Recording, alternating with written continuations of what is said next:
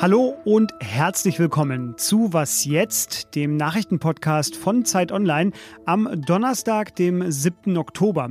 Heute spreche ich natürlich über die beginnenden Sondierungsgespräche zur sogenannten Ampelkoalition und vor allem zur Frage, wer das Finanzministerium bekommt, denn da sind zwei von drei Parteivorsitzende involviert.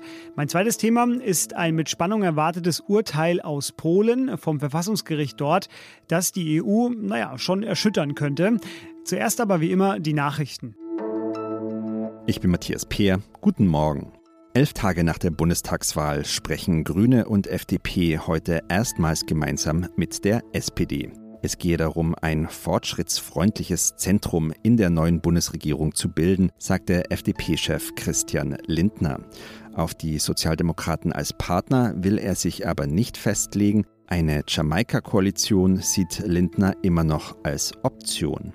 CDU-Chef Armin Laschet betonte gestern erneut die Bereitschaft zu weiteren Sondierungsgesprächen. CSU-Chef Markus Söder ist hingegen überzeugt, die Ampel wird kommen.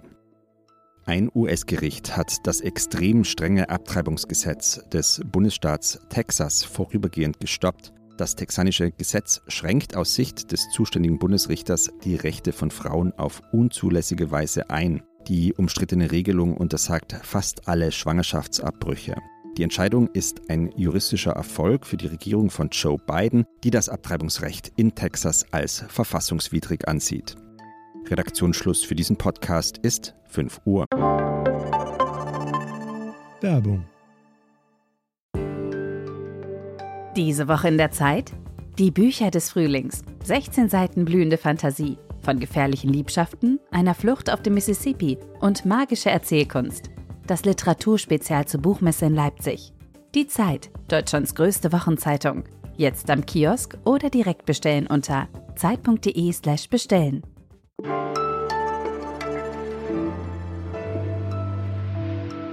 Heute gehen sie also los. Die ernsthaften Gespräche zwischen SPD, FDP und Grünen.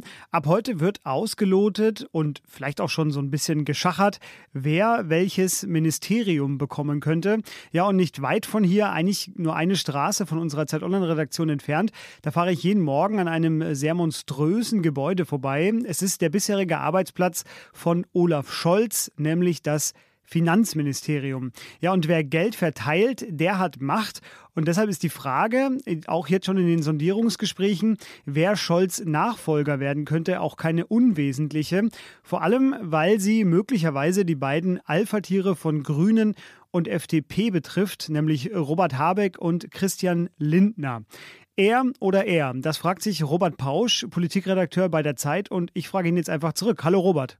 Hallo Fabian, hi. Robert, wir machen den äh, Kandidatencheck. Umreiße mir doch mal bitte zuerst Christian Lindners äh, Vorstellungen von guter Finanzpolitik. Also Lindner stellt sich unter guter Finanzpolitik ähm, gewissermaßen klassisch liberal vor dass der Staat Regeln setzt, aber ansonsten sich äh, aus dem Wirtschaftsgeschehen weitgehend äh, zurückhält. Da wird bei der FDP immer gerne darauf verwiesen, dass äh, BioNTech zum Beispiel ja seine Innovation auch geschafft hat, ohne ähm, dass der Staat dort großartig als ähm, ja, Kapitalgeber ähm, und Investor tätig war, sondern eben private äh, Unternehmen kommen auf gute Ideen, wenn man sie nur lässt. Deswegen sagt die FDP keine Steuererhöhung, sondern Steuersenkungen. Und für Lindner ist es eben auch zentral, an der Schuldenbremse festzuhalten, weil er sagt, solide Staatsfinanzen sind eben ein, ein, ein, ein, ein zentrales Kriterium für gute Finanzpolitik. Zweite Frage ist dann die logische. Wie schaut die von Robert Habeck aus und vor allem, was unterscheidet sie von Christian Lindner?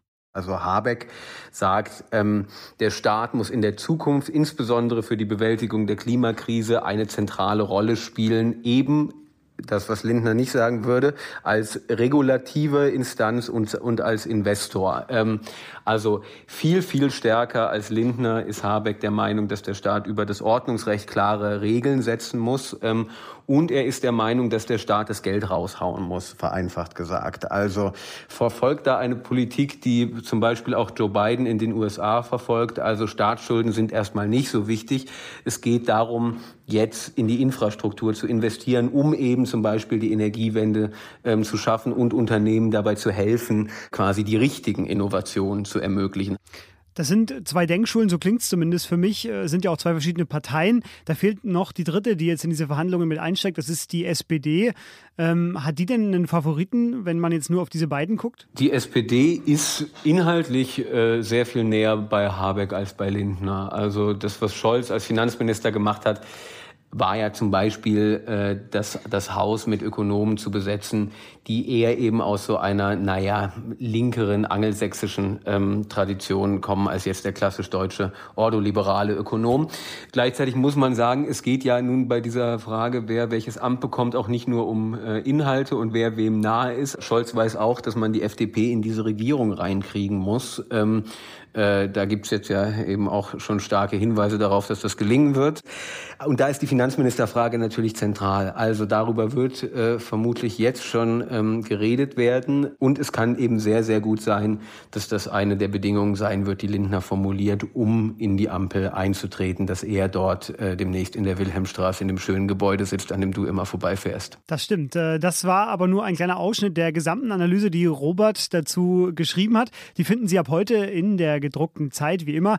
Ähm, Robert, dir vielen Dank. Danke dir und ich habe ihn zusammen mit Marc Schieritz geschrieben, um es nicht zu vergessen. Das stimmt, das hatte ich jetzt vergessen zu erwähnen. Ja, danke auch, Marc.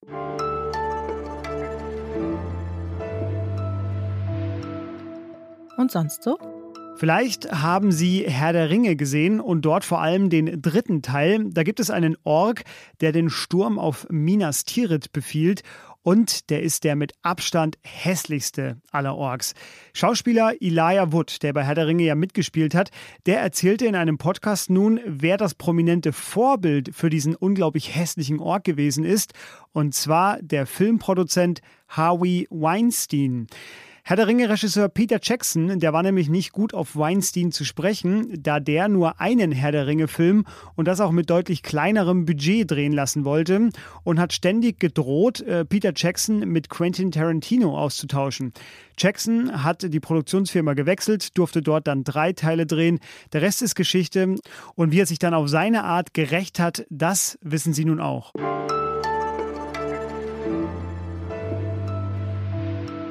Schon seit Wochen warten viele Juristinnen in ganz Europa gespannt auf ein Urteil des polnischen Verfassungsgerichts.